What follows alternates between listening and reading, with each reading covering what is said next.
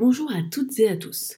Nous vous proposons une série exceptionnelle d'épisodes de notre podcast autour des speakers du Tech Rock Summit 2021, la conférence faite par et pour les tech leaders qui aura lieu les 9 et 10 décembre prochains. Découvrez en plus sur leur parcours et sur ceux qui les animent au quotidien, ainsi que sur la conférence qu'elles et ils donneront. Pour vous inscrire au Tech Rock Summit, rendez-vous dans la description de cet épisode. Bonne écoute! Je lead le département d'ingénierie qui est en charge de lutter contre l'obsolescence logicielle des téléphones. C'est cette raison d'être de Fairphone qui assure le leadership et qui aligne tout le monde sur le fait que ce projet doit être un succès. Pour sourcer de manière euh, propre, donc sans financement des conflits armés donc notamment, un minerai c'est parfois des mois ou des années de lobbying. Hein.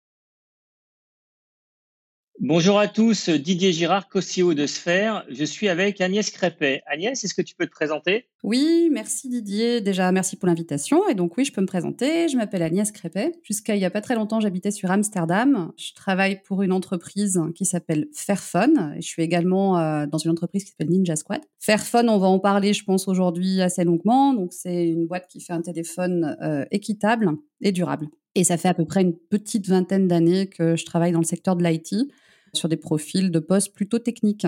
Voilà. Ok, justement, je me posais la question un peu, est-ce que tu peux nous éclairer sur ton cursus académique? Ouais, bah alors euh, rien de très exotique. Je suis passée par euh, la fac, j'ai fait des sciences cognitives avec une spécialité dans l'intelligence artificielle. Donc les sciences cognitives, c'est des sciences euh, autour du cerveau. à l'époque, on devait choisir quand même une spécialité. Donc moi, j'avais fait des sciences avant, donc j'avais pris informatique. Mais avec moi, dans ma classe, tu vois, tu avais des gens qui avaient fait des neurosciences, donc des gens qui avaient plus un profil bio. J'ai fait ça à Lyon, Lyon 1, et à l'ENS à Lyon. Et après, j'ai fait une année pour avoir euh, une équivalence au diplôme d'ingé dans une école d'ingé à Saint-Étienne qui s'appelle l'école des mines. Alors là, on est sur un truc beaucoup plus classique. J'ai laissé tomber un peu les sciences cognitives, l'intelligence artificielle, et je suis arrivée plus sur une formation euh, d'ingénierie autour du génie logiciel, développement, etc. Donc c'est plus là que j'ai vraiment appris à développer sur des langages divers et variés. Quand je faisais de l'IA, c'était plus, euh, c'était plus du C. Donc ça, c'est pour le parcours académique, pas très exotique. Mhm. Et donc après, donc à un moment donné, tu as trouvé ton premier job. Et donc euh, voilà, c'est quoi un petit peu ta, ta carrière jusqu'à Fairphone Ouais, un premier job euh, super boring. Encore aujourd'hui, je me dis, mais putain, comment j'ai fait pour faire ça? Mais ouais, pendant trois ans, j'ai bossé quand même pour un éditeur bancaire. Alors, pas très boring côté technique, parce que finalement, euh, ouais, c'était il y a, c'était quoi, 2001, tu vois, donc il y a, ouais, ça ne rajeunit pas, donc ça fait 20 ans, my god. Tu vois, c'est une boîte qui m'a fait pas mal faire, enfin, où j'ai fait pas mal de R&D. Et à l'époque, on était sur du, déjà sur les prémices de Struts, Tapestry, etc., les premières frameworks ORM de mapping objet relationnel. Donc, tu vois, il y a 20 ans, bah, c'est cool, c'était cool, je pense, de bosser quand même sur des choses comme ça. Là où j'ai aussi où j'ai commencé, euh, voilà, mes premiers euh, vrais développements sur des sur des stacks euh, front et back, principalement en Java. Je faisais aussi un petit peu de C, mais j'étais quand même sur une sur une stack plutôt Java. Et puis bon, au bout de trois ans, j'ai voulu essayer, essayer, le service parce que bah voilà, je trouvais que c'était quand même un peu triste de m'enfermer tout de suite dans un secteur business comme celui de la banque, qui m'éclatait en plus du point de vue métier, pas vraiment, tu vois. Donc, je suis partie faire du service dans une boîte qui s'appelle SQLI, c'était cool. C'était cool du point de vue technique parce que j'ai beaucoup appris, euh, je suis restée vraiment sur des postes techniques aussi, hein, développeur, architecte, tout ça. Et puis, bon, le service ayant ses limites, euh, dans le sens où tu choisis pas forcément les clients euh, tout le temps, tu vois je suis rentrée dans un labo d'homéopathie qui s'appelle euh, Boiron sur la région lyonnaise. Et là, pendant quelques années, j'ai eu un poste de, tech lead, archi, euh, où on développait en interne énormément de projets. C'était euh, vraiment un poste intéressant parce que il y avait que du développement interne, avec évidemment des prestataires, mais en tout cas, c'était nous qui lidions les, devs. Et après, il y a eu des changements de stratégie interne où la DSI a préféré intégrer des outils faits sur étagère avec un peu moins de développement interne. Donc, je suis Je suis partie à ce moment-là parce que j'avais envie de continuer de faire plutôt des projets de dev et pas forcément des projets d'intégration. Qu'est-ce qui s'est passé à ce moment-là? Il y a eu un petit switch, c'est-à-dire que euh, mon compagnon de l'époque, qui est toujours mon compagnon actuel d'ailleurs, on a décidé avec, euh, avec lui de faire un, break, donc quand j'étais dans ce labo-là, et de partir un an euh, voyager euh, donc vu qu'il est développeur, euh, j'étais développeuse, donc euh, on avait quand même envie d'aller, on était impliqué dans des réseaux de type Jug, Java User Group. Hein. moi, je m'occupais du, du, Jug de Lyon. Donc un des thèmes qu'on a fait sur ce voyage, donc ça a duré un an, on a arrêté de bosser un an, on a voyagé dans plein de pays, ça je pourrais t'en parler aussi. Mais le thème qu'on avait fixé à notre voyage, c'était d'aller rencontrer des développeuses et des développeurs all around the world. Euh, pour voir un peu comment ça se passait pour elles et pour eux, quoi, dans ces pays-là. Et pourquoi je parle de ce voyage? Bah, Parce que je pense que ça a été un petit, un petit switch quand même, enfin un gros switch pour nous, pour moi comme pour lui. Euh, c'est qu'en revenant de ce voyage d'un an où on a rencontré plein de gens différents, euh, qui avait un métier similaire au nôtre, on s'est dit ouais, ouais, ça matche plus vraiment qu'on fasse des boulots comme on le faisait, comme ceux qu'on faisait à l'époque, quoi, tu vois, euh, genre SS2I ou euh, des grosses boîtes dans lesquelles on se reconnaissait pas vraiment. Euh, et même moi, si je m'éclatais bien dans ce labo pharma, ça restait quand même une grosse DSI où ta marge de manœuvre est quand même assez réduite. Donc, bah, quand on est revenu, tu vois, professionnellement, on a monté notre boîte, une boîte qui s'appelle Ninja Squad, qui, qui, a fêté ses 9 ans là en juillet. Et c'est rigolo parce que tu vois, les six mois après notre euh, rentrée en France, on a euh, monté notre boîte, acheté un appart et enchaîné deux mômes. Euh, je pense que ça nous a, au niveau perso, c'est intéressant de mentionner ça parce que je pense que ce voyage, il nous a aussi montré à quel point on était des personnes privilégiées. Quoi. Que quand tu es développeur, développeuse, c'est quand même pas très compliqué de trouver un job. Donc, premièrement, bah, tu peux plus facilement trouver un boulot qui te plaît. Et nous, ce qui nous plaisait à l'époque, c'était d'avoir une certaine autonomie, indépendance et de bosser pour des projets qui nous éclataient. Donc, Ninja Squad est né de ça notre liberté est quand même assez grande, quoi, parce que tu peux trouver, même si tu te plantes, tu peux facilement retrouver du job derrière, quoi. Donc, est-ce que tu peux dire que, enfin, quelque part, ce que j'entends, c'est que il y a vraiment un, avant et un après tour du monde. Ouais, ouais, ouais, carrément. Bah, sur, sur ce côté-là de, euh, on veut plus bosser pareil, euh, les compromis qu'on faisait jusqu'à présent, pourquoi les faire encore? Et euh, ouais, c'est toujours un peu flippant de monter sa boîte, mais on était vraiment des quiches commercialement parlant, quoi. Tu vois, on avait, moi j'avais fait quelques avant-ventes en SS2I, mais c'était pas mon truc, tu vois. Enfin, je m'estimais pas très forte là-dedans. Et puis, bah, quand tu lances ta boîte et que tu, commences à trouver des clients, en fait, il y a rien de très secret, quoi. C'est pas non plus euh, très compliqué. On avait un réseau avec les jugs, on connaissait quand même pas mal de monde. On avait monté aussi en France une conférence qui s'appelle Mixit avec des potes et, euh, et mon copain, tout ça. Donc, en fait, ça nous a quand même, ce réseau en question nous avait quand même suffi pour trouver des clients quand bien même on se plantait, c'est ça que je veux dire, c'est que de toute façon, même si on se plantait, on se disait à l'époque que c'était pas très grave parce qu'on retrouverait tout le temps facilement un job alimentaire, étant privilégié du fait de bosser dans la tech sur des métiers euh, a priori euh, où c'est pas très compliqué de trouver des jobs, même quand c'est du job, alimentaire. Tu vois, ça a unlocké un truc en fait, notre ce tour du monde là, parce qu'on a rencontré des personnes, notamment en Afrique et en Indonésie, qui nous ont montré ce que c'est que de prendre des risques. Est-ce que c'est vraiment de, vivre des situations plus compliquées que les nôtres quoi. Les meufs qu'on a rencontrées en, Indonésie, euh, qu'on a, qu'on a invitées d'ailleurs à Mixit quelques années plus tard, Mila et Neti, qui ont monté une antenne Duchesse Indonésia, Duchesse étant un réseau de visibilité des femmes dans la tech. Ces meufs-là, elles finissaient leurs études, elles bossaient, euh, elles montaient leur boîte en parallèle. Dès qu'elles avaient 3-4 jours, elles partaient en scooter faire le, tour de l'île de Java pour apprendre à coder euh, aux mômes dans les écoles perdu dans les forêts. Enfin, tu vois, euh, quand tu quand es confronté à des gens comme ça, tu dis ouais, bon, la prise de risque est toute relative quand tu rentres dans des pays comme la France, quoi. Pareil pour le Togo où on a rencontré un, pote euh, qui s'appelle Horacio, quelqu'un qu'on aime beaucoup, qu'on a aussi invité à Mixit. Et euh, ouais, quand tu vois sa vie de développeur, aujourd'hui il est en France, mais là, mais quand tu vois sa vie de développeur au Bénin ou au Togo lui, il a vraiment essayé de monter sa boîte là-bas. Euh, c'est très compliqué, etc. Oui, euh, on, était vite conscient en rentrant chez nous que toute prise de risque, c'était euh, pas grand-chose vis-à-vis de ces gens-là, quoi. Des risques qu'elles et eux prenaient, quoi. Donc, qu'est-ce qui fait qu'à un moment donné, tu bascules chez Fairphone et qu'est-ce que tu fais dans cette boîte? Alors, en fait, euh, donc tu vois, quand on est rentré, on monte Ninja Squad et tout. Donc, mon partenaire étant, il bossait lui à plein temps dans Ninja Squad. Je souhaitais pas forcément, on souhaitait pas forcément tous les deux bosser tout le temps ensemble. Donc, moi, j'avais pris un job euh, en plus de Ninja Squad dans une école d'ingé où j'enseignais. Et puis, il y a quand même un truc qui me manquait de faire du projet autour de produits, etc. Informatique, ça me manquait quand même même si l'enseignement, ça m'a bien fait tripler. Et puis, on n'avait jamais eu forcément d'expérience à l'étranger aussi, tu vois. Donc, c'est un truc qui nous branchait bien. On avait voyagé, mais on n'avait pas bossé à l'étranger. Et puis, euh, ça faisait longtemps que j'avais envie de bosser sur une boîte produit. Jusqu'à présent, j'avais quand même principalement fait du service ou bossé pour un service informatique. C'est quand même bien différent euh, que le job de, qui est celui de travailler sur un produit. Euh, je suivais Fairphone depuis longtemps. Il n'y a pas forcément, à mon sens, hein, beaucoup de projets en Europe tech qui ont un impact sociétal, environnemental intéressant tu vois? Donc moi, je les suivais depuis longtemps. Je vois ce poste qui, a, qui, sort. Je dis, bah voilà, ça correspondait à une époque où on était prêt à bouger.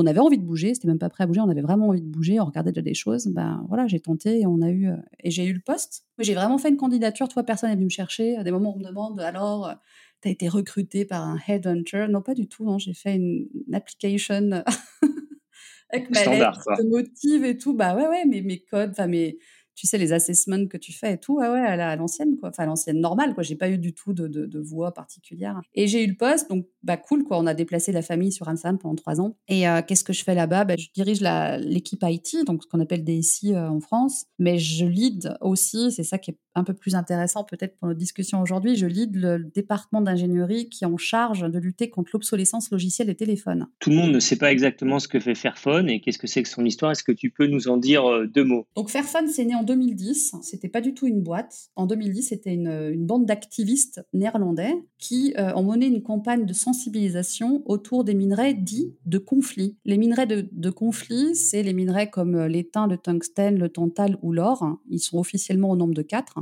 Et ces minerais-là, ce sont des minerais qui financent euh, des conflits armés, notamment euh, dans certaines régions africaines. Euh, ces minerais-là, tu les retrouves en quantité dans tous les devices électroniques, ton téléphone, ton ordinateur, etc. Et donc, il y a des campagnes de sensibilisation qui se lancent en 2010 autour de ça, parce qu'il y a une loi américaine qui était passée à ce moment-là, autour de ces minerais dits de conflit. Et donc, cette bande d'activistes lance une grosse campagne de sensibilisation. Donc, quand je dis campagne, ça reste... un peu de lobbying, des pétitions, en tout cas absolument rien qui est relatif au fait de construire un device électronique.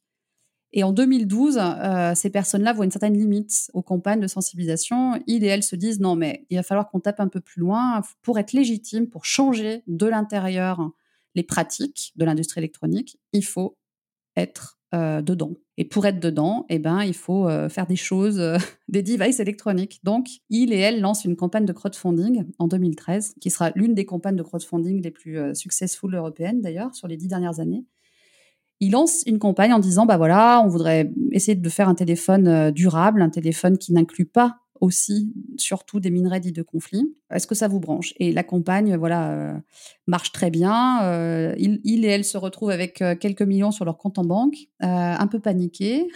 Pour la petite histoire, il y, a vraiment pas de gossip derrière parce que le, il le dit lui-même, mais Baz Van Abel, le créateur, un des principaux membres fondateurs, fait deux burn-out, tu vois, sur l'année 2013, 2014, 2015. C'est, je pense que j'étais pas là à l'époque, mais c'est, vraiment un truc de fou ce qui est arrivé à ces gens-là, parce que, bah voilà, ils se retrouvent avec beaucoup d'argent d'un coup, avec un projet énorme, mais euh, face à une réalité qui n'est pas forcément évidente, parce qu'ils ne savaient pas forcément fabriquer un téléphone.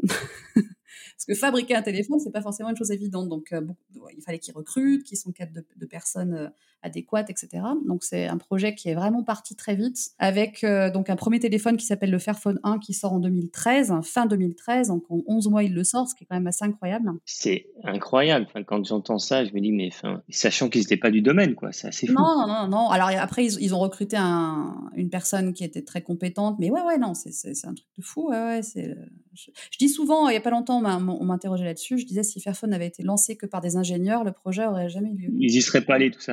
Non, ils n'y seraient jamais allés. Même moi aujourd'hui, tu vois, avec mon, vraiment profil ultra cartésien et tout ça, même moi aujourd'hui, après 9 ans, l'histoire à 9-10 ans, euh, tu vois, bah, je me dis, mais c'est incroyable qu'ils aient fait ça. Quoi.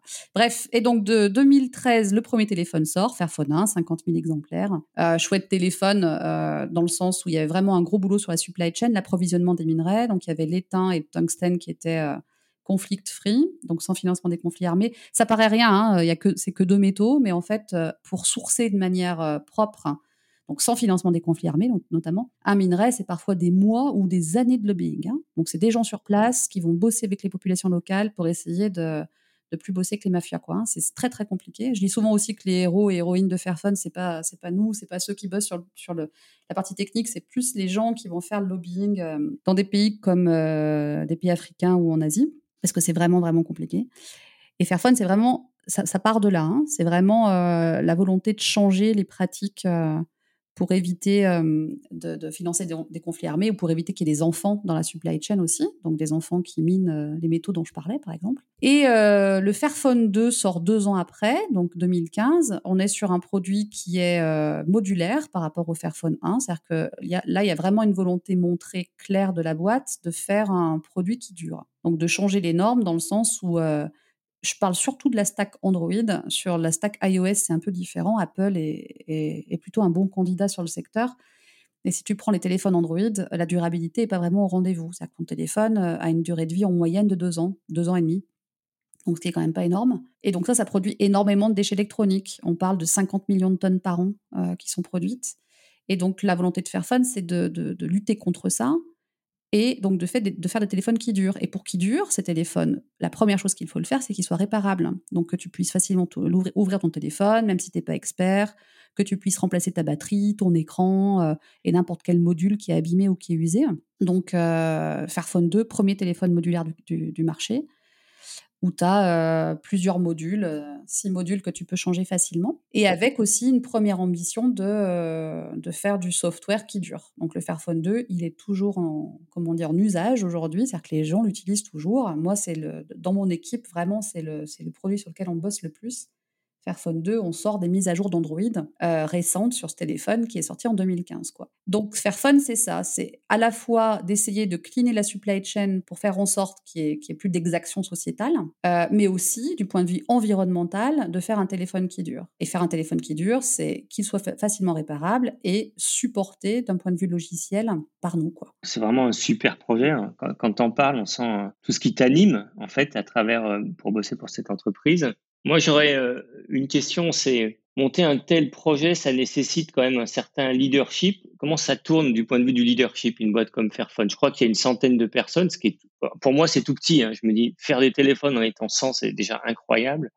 Et je me dis, à la base de, ce projet, il doit y avoir quand même de sacrés leaders. Bah écoute, euh, les fondatrices, fondateurs sont euh, évidemment des gens très inspirants. Je dis, je dis souvent que tu t'emmerdes rarement à la machine à café. Euh, il y, a des chances que tu rencontres des gens à la machine à café avant le corona. Très inspirantes. Et les, personnes qui ont fondé la boîte, il y en a encore qui sont aujourd'hui chez Fairphone, hein, toujours.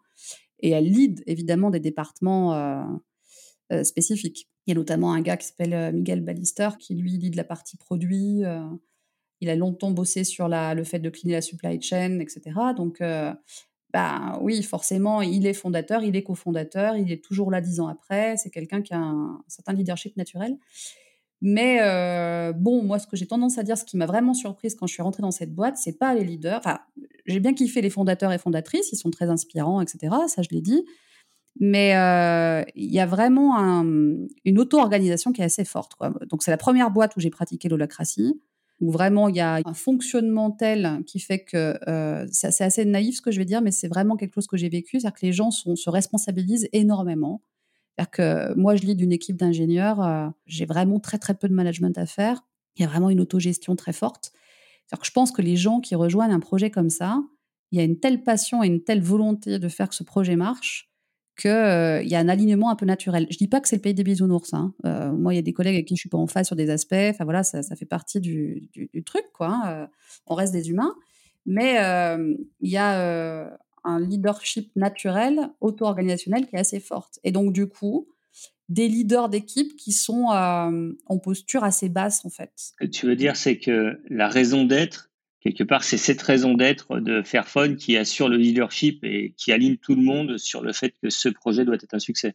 Ouais, exactement. Euh, disons qu'il y a quand on demande aux gens de Fairphone, aux employés de Fairphone de participer à, je sais pas, penser la stratégie 2023. Tu vois, je pense à ce truc-là, ça a été fait en 2020. Euh, la CEO, qui est une, une, femme assez cool, qui s'appelle Eva Gowens, elle avait lancé des ateliers participatifs, tu vois, enfin ce qu'on fait dans beaucoup de boîtes, tu vois, genre euh, voilà, qu'est-ce que vous pensez de notre futur Mais en fait, faut voir ces ateliers, quoi. C'est un truc de fou. j'ai l'impression d'être dans le monde associatif, militant, politique, quoi. j'ai fait beaucoup d'associatifs, tu vois. Je t'ai dit, j'ai monté, j'ai cofondé Mixit et tout ça. Je fais partie des Duchesses, même dans le milieu culturel aussi, j'ai fait beaucoup de choses euh, dans le milieu culturel et ben j'ai l'impression d'être là-dedans en fait. C'est une boîte où tu retrouves cette espèce de passion que tu vois dans le milieu militant politique euh, associatif. La CEO demande aux gens de voilà partager leur point de vue sur euh, la stratégie de la boîte dans trois ans. Euh, ça fuse, ça se retrouve. après le meeting, ça dit non, non, mais là, on n'est pas, allé, pas allé assez loin, il faut qu'on continue à bosser là-dessus. Donc, tu vois, tu as cette espèce d'engagement assez naturel et une volonté du consciencius qui est quand même assez forte. Ça, je pense qu'il y a aussi l'esprit Dutch, néerlandais, qui aide. C'est-à-dire que je trouve que quand même, c'est un peu caricatural ce que je dis, j'aime pas trop faire de généralité sur les gens, mais quand même, j'ai senti quand j'ai bossé aux Pays-Bas cette culture du consciencius où, euh, bon, euh, business first un peu, hein. genre j'ai peut-être des idées très fortes, mais quand même, si je vois que la majorité penche plutôt sur, de ce côté-là, bah, je, baisse un peu ma garde. Donc il y a aussi peut-être une mentalité euh, du pays qui joue, mais euh, je pense que c'est principalement le but ultime de Fairphone qui aide justement, qui facilite cette auto-organisation, avec du coup un leadership qui est pas très fort. Je lis d'une équipe, je, pense pas que je pense que je représente vraiment le leader standard Fairphone, c'est-à-dire un leadership assez naturel et avec une posture assez basse. Voilà. Ok, ben, en tout cas hyper intéressant. Donc du coup, euh, tu vas venir euh, parler à, enfin tu interviens à TechRox, au TechRox Summit. Et euh, de, de, quoi tu vas nous parler? Et puis, est-ce que tu peux nous donner un petit peu trois, trois choses, un peu un teaser de qu'est-ce qu'on va apprendre lors de ton intervention? Ouais, donc déjà, je vais faire le, talk euh, avec quelqu'un d'autre, Esther Onfroy, donc qui elle a plus une euh, spécialité autour de la cybersécurité, reverse engineering, etc. Donc, euh, on, a envie de parler de la face cachée. Donc, on, on va parler évidemment, j'irai un peu plus loin ce que je fais aujourd'hui sur la partie Fairphone. Donc, on va parler de la face cachée du hardware, de ce qui se cache derrière la chaîne de fabrication de nos téléphones. On va parler aussi de la partie software. Donc, une fois que le téléphone il est sorti de l'usine, quel est son usage, les problématiques d'usage. On va parler de data, etc. Et on finira euh, le, cycle de vie du, du device en parlant de l'aspect recyclage, réusage, etc. Donc, le fil conducteur de notre talk va être sur euh, l'éthique dans le numérique et principalement dans l'électronique, en prenant comme fil rouge le cycle de vie des appareils qu'on a entre nos mains. Donc je pense que les gens, enfin j'espère que les personnes qui seront présentes vont apprendre beaucoup sur euh, la face cachée du téléphone qu'on a tous dans notre poche. Et euh, on espère donner des pistes sur euh, comment on peut changer les éléments dont on, va, dont on va parler ensemble. Les éléments plutôt noirs, que ce soit d'un point de vue sociétal ou environnemental. Bah, super. J'ai envie d'entendre ce talk ça me donne très envie d'assister au summit. Euh, bah, je vais te remercier moi pour euh, pour le moment l'échange qu'on vient d'avoir. Euh, je suis vraiment content euh, de, de t'avoir interviewé. Hein. Avec plaisir. ouais. Et puis donc, on se retrouve au Tech Rock Summit 2021 pour les 9 et 10 décembre. Yes, notre talk, ça sera le 10 décembre. Voilà. Donc, on se retrouve avec plaisir, ouais. À bientôt, Agnès. Merci, Didier. Ciao.